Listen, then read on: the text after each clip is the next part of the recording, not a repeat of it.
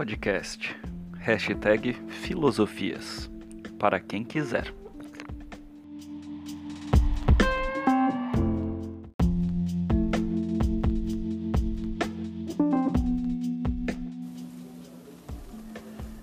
Saudações, nobres amigos, amigas e amigos.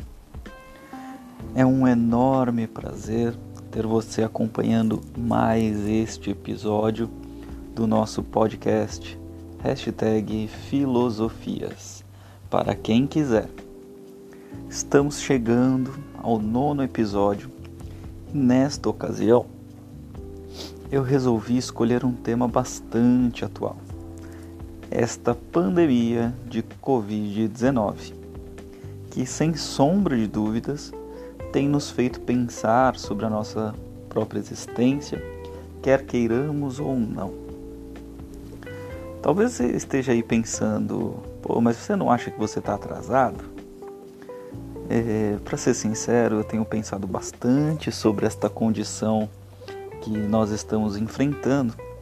Tenho refletido sobre as controvérsias, tenho lido muitos especialistas em muitas áreas é, provavelmente, como você que me ouve, eu ainda tenho muitas dúvidas, talvez mais dúvidas, sobre esta realidade do que convicções fundamentadas.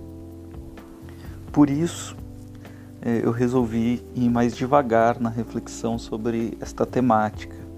Eu resolvi respeitar o tempo da minha mente, da minha experiência e não este fluxo constante, veloz e maluco de informações que estamos dispondo. Eu confesso que eu pretendo publicar também outras reflexões sobre estes tempos de pandemia. Mas nesta ocasião eu fiz um recorte um pouco temático que me parece muito importante para iniciar um discurso e uma discussão coerente sobre este momento eu vou propor reflexões sobre a ideia de normalidade e até que ponto ou em quais medidas elas foram afetadas pela pandemia de Covid-19. Portanto, o nome deste nosso episódio de hoje é O que te preocupa nesta pandemia? Reflexões sobre a normalidade. Como um, início de conversa, me parece importante responder à pergunta: o que é normalidade? Já que a gente tem discutido tanto sobre o impacto desta pandemia na nossa normalidade de vida, é preciso entender o que é esta ideia de normal.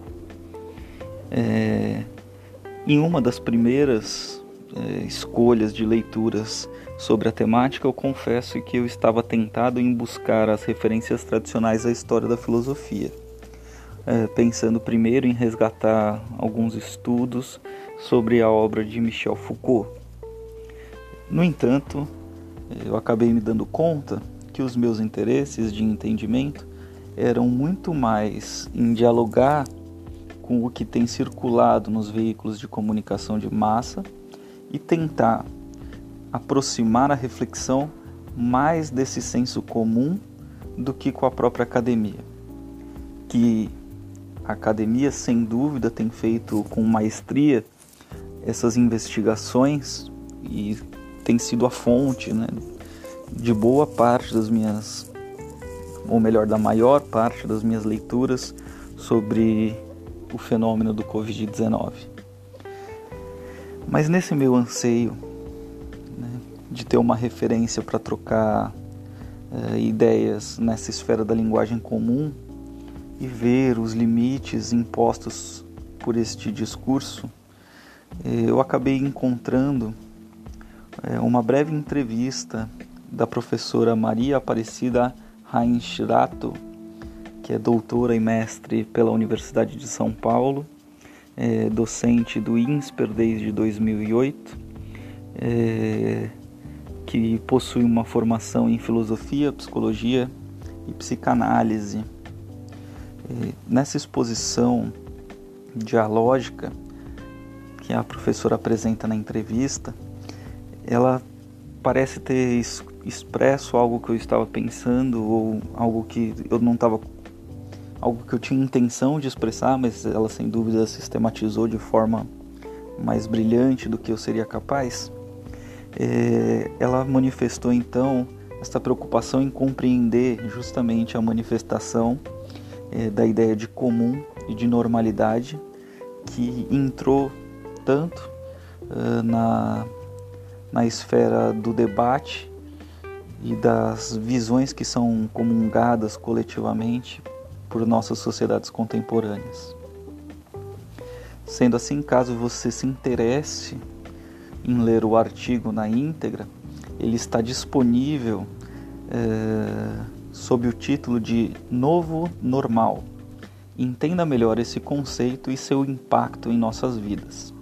Disponível justamente no portal da instituição de ensino superior na qual a professora leciona, o INSPER, aqui do estado de São Paulo.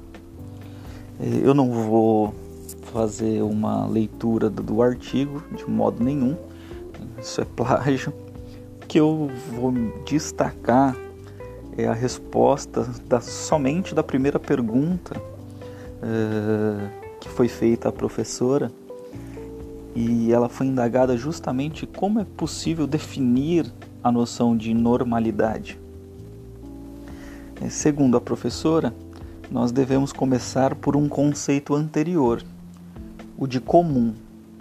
E aqui estou citando ela, que na verdade é como um, o que outro tem de mim e que me identifico, e o que eu tenho do outro e que ele se identifica.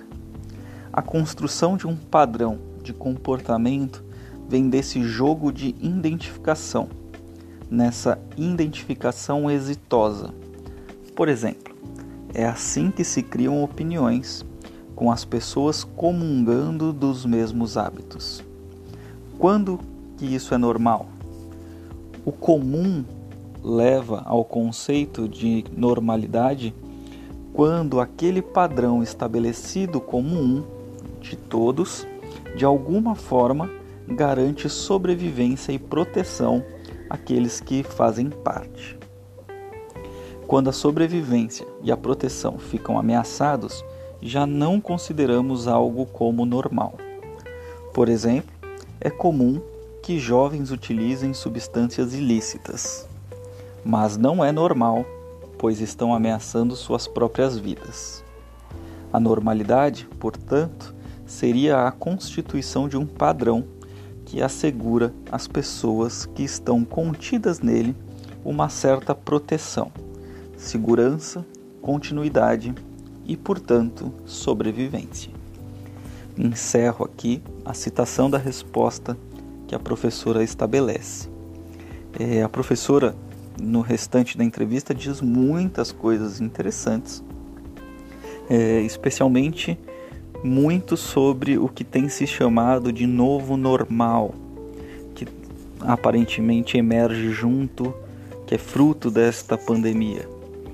Mas como a minha intenção aqui é pensar só sobre a normalidade, eu vou me deter nesta resposta da primeira pergunta dada pela professora e explorar os raciocínios e definições propostas por ela para tentar estimular a nossa mente a entender é, como, é, como encarar a normalidade e até que ponto que ela pode ser criticada. E o que eu vou fazer então aqui, como eu já acabei de dizer, é explorar as possibilidades dos sentidos propostos pela professora e eu espero que isso possa ser interessante a você que gentilmente me ouve, justamente para ter a capacidade de avaliar em quais medidas que isto exerce uma realidade através da nossa individualidade ou da nossa existência individual. É, Para fazer essa tarefa, eu então quebrei é, a resposta da professora em cinco etapas e pretendo falar sobre estas partes individualmente, estas partes da resposta dela individualmente. Então, repito, eh, a minha ideia não é divulgar somente o que a professora eh, que a professora enunciou, mas justamente refletir sobre o que ela enunciou. Então, espero que você me acompanhe nesse, nesta empreitada. Caso você se lembre, o comecinho da resposta da professora é que nós devemos começar por um conceito anterior, é, a ideia de comum. É, ela traça uma espécie de, de, de forma de encontrar esta unidade, que é justamente através da relação entre o eu e o outro.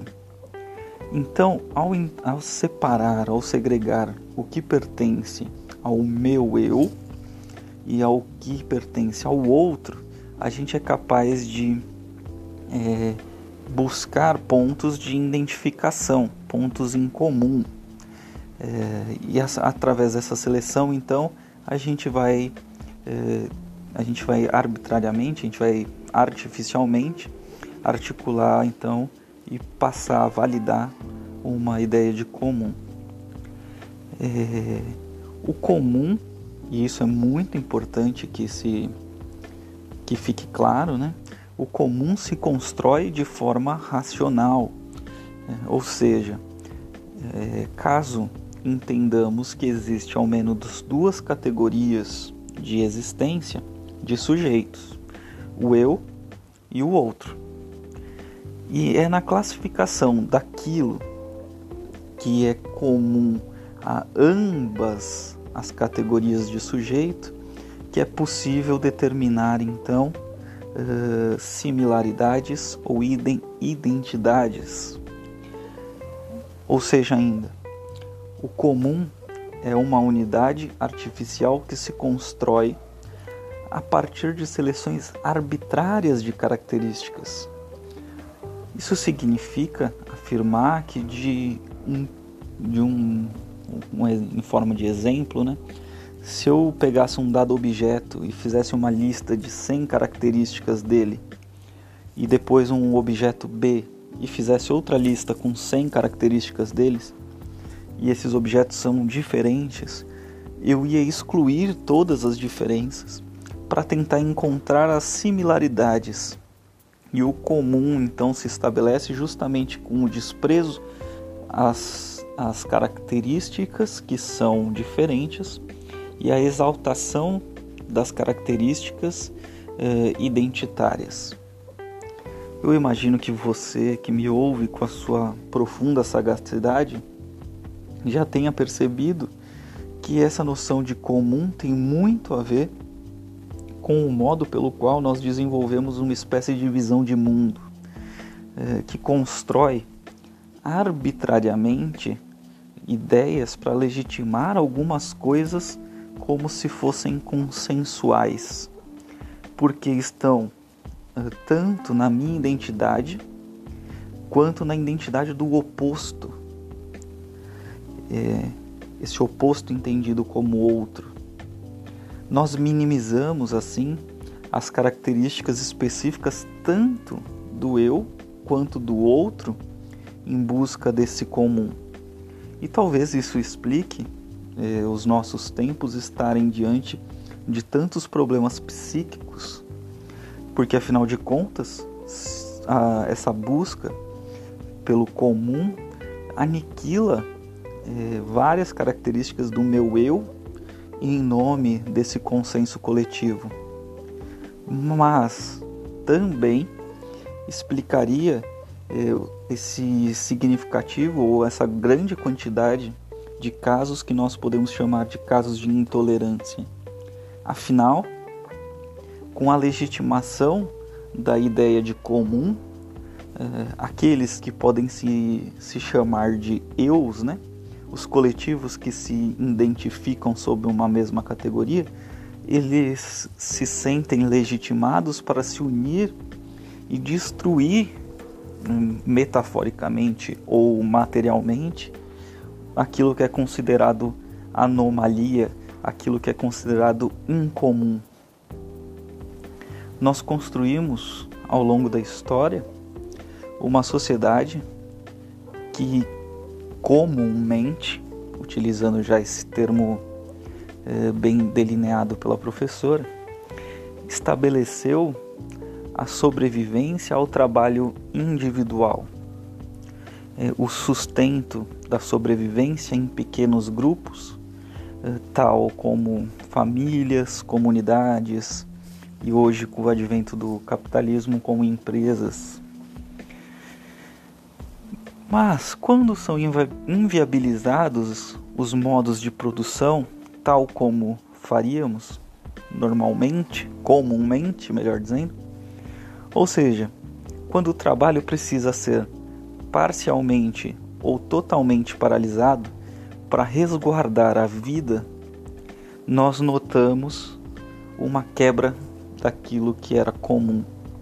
Ou seja, não é possível realizar a nossa existência de forma comum. E esta parece ser a característica, é, de algum modo, que tem chocado os nossos dias, justamente porque nós nos vemos atados na realização daquilo que já estávamos habitualmente, é, habitualmente prontos, preparados para realizar. E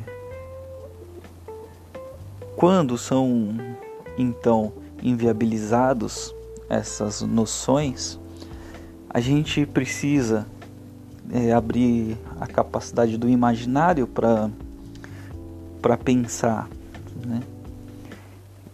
Uma, um fato que a gente passou a incluir no imaginário de 100% do nosso coletivo é que tem muitas pessoas que não têm a possibilidade de parar de trabalhar neste momento, porque isso significa cessar a vida de alguma outra forma, né, de fome, de miséria. E a estes, a pandemia não quebrou a estrutura comum, porque estes mantêm os seus esforços para garantir a sobrevivência tal como antes é, para nós que estamos minimamente antenados no que está acontecendo, você já deve ter notado dificuldades das cidades de conseguir fazer operações de distanciamento social e mesmo de isolamento. É, a gente vê o debate público falando com um, um certo ar é, de que o normal é que algumas pessoas não podem parar mesmo neste, neste momento de crise. É, afinal, eles são chamados com o pomposo nome de trabalhadores essenciais, como se os demais fossem menos essenciais. É, e a gente está notando justamente o colapso e as preocupações econômicas, políticas e sociais, justamente porque a gente não encarou todo o trabalho como essencial. É, mas esses trabalhadores que são chamados de essenciais hoje, que são os profissionais da saúde, que são os trabalhadores dos quais os bens básicos de sobrevivência nós dependemos, a esta classe, a este grupo, é, não é não é afetado mediante o risco é, à sua própria saúde. Isto significa que nós escolhemos de alguma forma, explícita ou implícita, é, um determinado grupo que vai se sacrificar em nome do coletivo. O, o que isso significa ao, ao, desenvolver essa ideia? é, talvez a gente precise perguntar se o risco que essas pessoas estão vivendo é legítimo. Eu não vou emitir juízo de valor, mas basta a gente ter uma reflexão simplória. É, esse, esse problema de quebra de uma economia, de uma nação, de uma cidade ou do globo, é um problema que afetará uma minoria detentora uh, de, de dinheiros quase inimagináveis ou a grande massa de populações que não tem acesso a essa riqueza acumulada, que terão que manter e colocar a sua própria vida em risco uh, para conseguir garantir a sua própria sobrevivência. É, é, são só reflexões.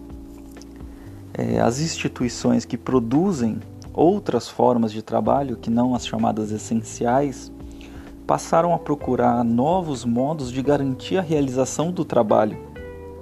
Isto é, estas empresas estão, ou essas instituições, ou estas, uh, esses coletivos uh, estão criando novos mecanismos para fazer funcionar o mais parecido possível com o modelo de produção anterior que garantia a sua existência.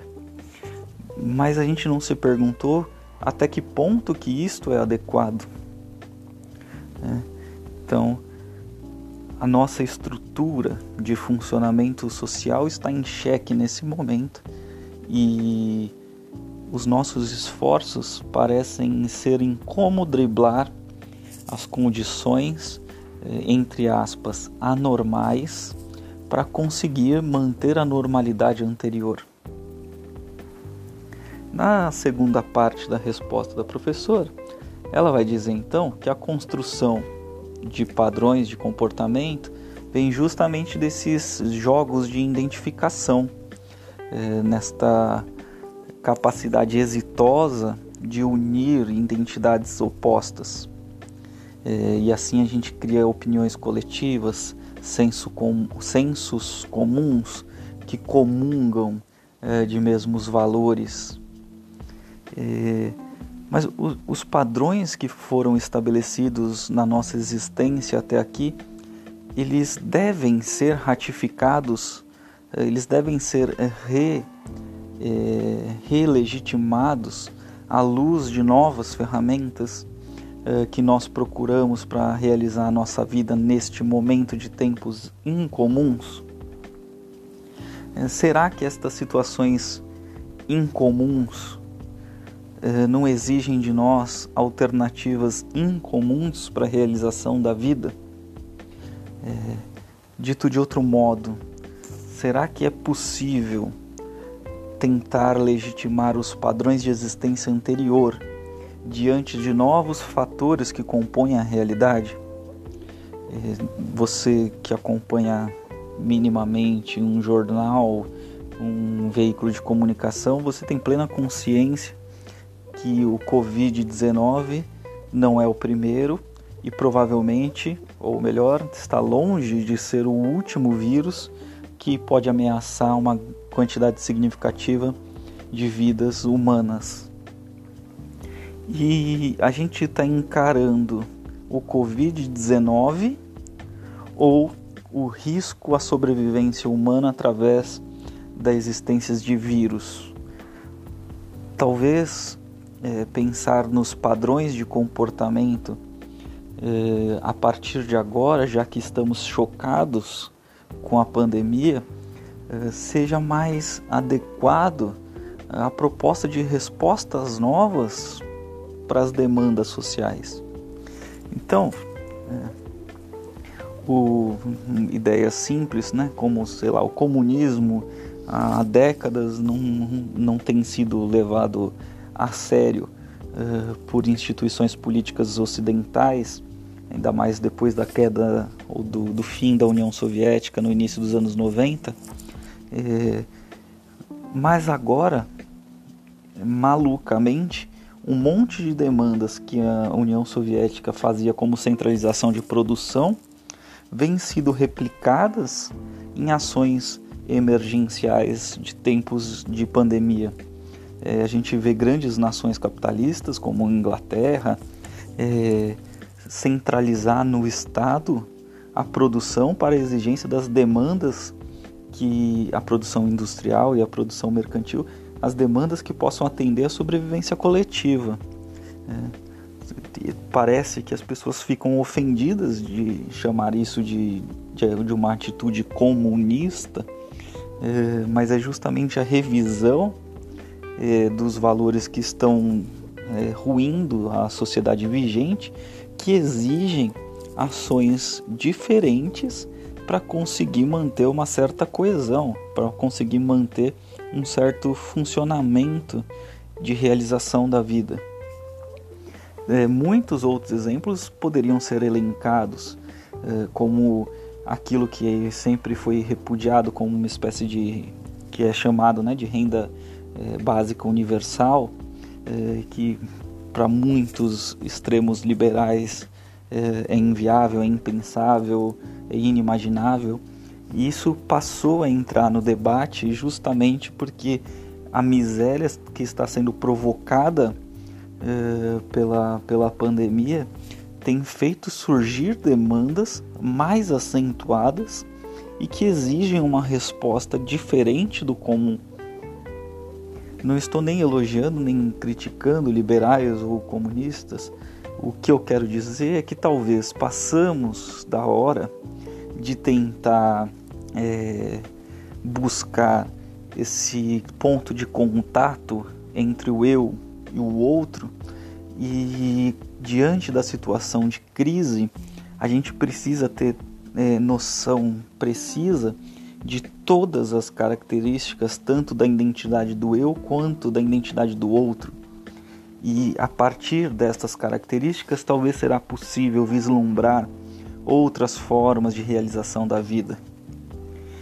Bom, mas quando que esses comuns recebem o status de normalidade, né?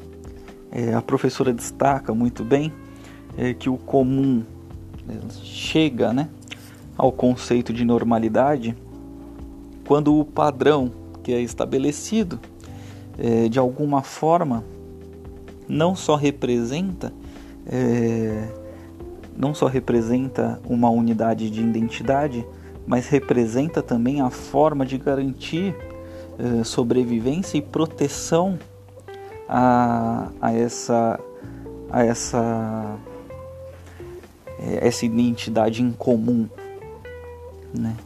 Então a normalidade vai garantir de alguma forma eh, a sobrevivência, mas veja, ela é a única forma capaz de manter a sobrevivência por definição, não, porque já existia antes da forma comum e normal a existência tanto do eu quanto do outro. E neste sentido, né, caso vocês permitam apenas para ilustrar é, uma experiência pessoal, nós que trabalhamos em instituições de ensino é, estamos enfrentando as dificuldades do Covid-19 quanto à possibilidade de manter o bom exercício da nossa função. É, mas em nenhum momento tem se discutido paralisar o nosso trabalho para reorganizar é, um, um novo modo, um modo mais adequado para os tempos nos quais vivemos.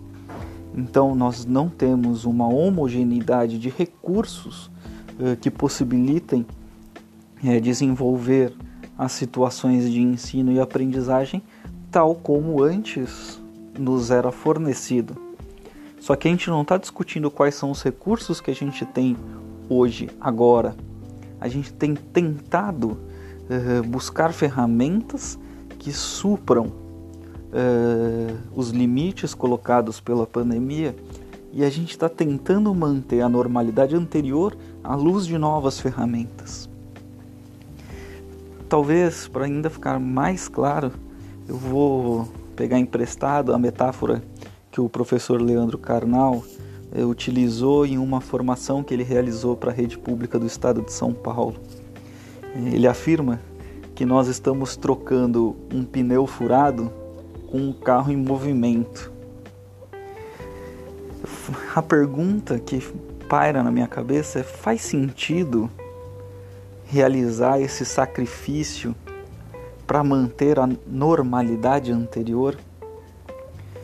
Não seria melhor nós pararmos, reorganizar e organizar os recursos que nós temos disponíveis, reorganizar e organizar ações e estabelecer justamente novos caminhos para a realização da vida que talvez sejam capazes de dar conta a essa demanda viral? É, talvez esse seja o centro que precisa ser discutido de alguma forma por nós. É, em outra forma de pergunta, né? será que nós estamos intelectualmente preparados é, para discernir este comum, este, esta característica quase epistêmica né? de, de encontro uh, das similaridades de identidades opostas, do que é o normal, aquilo que garantiria a sobrevivência ou a proteção da vida. É, será que nós temos hoje uma capacidade crítica o bastante para modificar as nossas visões de mundo que estão ficando obsoletas diante da realidade que se impõe sobre nós? É, será que a gente está preparado para discutir é, os vírus e as ameaças biológicas? Em outros tempos foram as ameaças atômicas das armas nucleares. Hoje as ameaças biológicas colocam em risco a nossa vida política e a gente está pronto para estabelecer uma visão de mundo que encare esse, com seriedade este fator. É, é, muito comum a gente observar é, grupos determinados arquitetando quais os sacrifícios que terão de ser feitos para conseguir manter um modelo de existência anterior. É, então, há um cálculo real sendo discutido de quantas pessoas são aceitáveis morrer por esta pandemia, é, de quantas pessoas perderão o emprego, de quantas pessoas passarão outras formas de dificuldade. É, mas não seria possível a gente passar a utilizar a nossa racionalização e a nossa tomada de decisões coletivas em processos que preservem ou visem preservar os vulneráveis, justamente para diminuir a vulnerabilidade deles e garantir a sua plena existência? Ou a gente vai manter aquilo que funcionou precariamente, mas funcionou, como um discurso, um discurso de que cada um que se vire, eh, eles, os vulneráveis que se virem, como nós estamos vivendo agora, é, nós estamos, sem dúvida, num momento de reinventar os padrões. Mas a gente está é, intelectualmente preparado para delinear com precisão o padrão que nós construímos anteriormente e as suas arbitrariedades é, e reconstruir ideias em nome da vida e da sobrevivência coletiva? Será que a gente está apto a fazer tudo isso? Ou nós vamos apenas é, viver de gambiarras, de estratégias para reparar e satisfazer os danos imediatos é, para tentar retomar uma normalidade anterior à pandemia?